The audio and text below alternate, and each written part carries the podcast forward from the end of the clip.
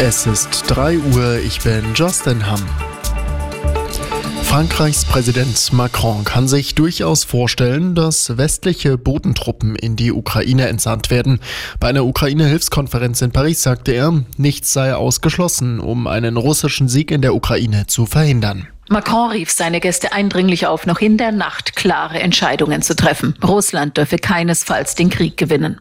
Mehr Waffen und effizientere Lieferungen sind das Ziel, dem auch Berlin zustimmt. Allerdings, so erklärte Bundeskanzler Scholz bereits vor Beginn der Konferenz, würden zum jetzigen Zeitpunkt keinesfalls Taurus-Marschflugkörper der Luftwaffe in die Ukraine geschickt, auch um Deutschland nicht in den Krieg zu verwickeln. Aus Paris dort her fängt beinahe und weiter wird auch über Hilfslieferungen für die Zivilisten im Gazastreifen diskutiert.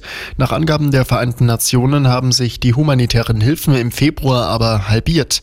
Zwei Millionen Palästinenserinnen und Palästinenser lebten in furchtbaren Verhältnissen, hieß es vom UN-Hilfswerk. Ein Deal für eine Waffenruhe zwischen Israel und der Terrororganisation Hamas lässt auf sich warten. Nach den schlechten Ergebnissen bei der PISA-Studie wird um Änderungen im deutschen Bildungssystem gerungen. In einer Forsa-Umfrage hat sich eine Mehrheit der Menschen für eine Vereinheitlichung des Schulsystems ausgesprochen. Das Redaktionsnetzwerk Deutschland hat die Umfrage in Auftrag gegeben. Fast zwei Drittel der Befragten sagten, Schulabgänger seien immer schlechter qualifiziert. Bildung ist in Deutschland Sache der Bundesländer. Schweden wird das 32. NATO-Mitglied. Nachdem nun auch Ungarn seine Blockade beendet hat, ist die Erweiterung des westlichen Militärbündnisses nur noch Formsache. Ein Gewinn für uns alle, teilte Kanzler Scholz mit. Schwedens Ministerpräsident Christasson sprach von einem historischen Tag. Der Prozess gegen US-Schauspieler Alec Baldwin um einen tödlichen Schuss an einem Filmset soll im Juli stattfinden.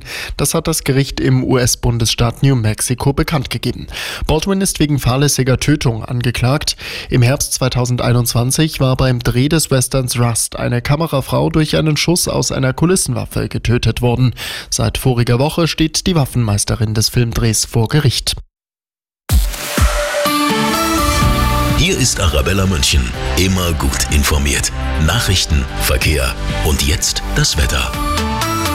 Auf dem Radl heute Morgen nochmal Handschuhe und Mütze, sonst wird es oh ja. ziemlich kalt. Die aktuellen Temperaturen 2 Grad an der Bavaria, 3 in Garching und 3 auch bei Ihnen in Altomünster im Landkreis Dachau. Heute sind viele Wolken unterwegs, aus denen vereinzelt auch ein paar Tropfen fallen können. Später lockert es auch mal noch auf. Die Topwerte liegen heute zwischen 8 und 10 Grad.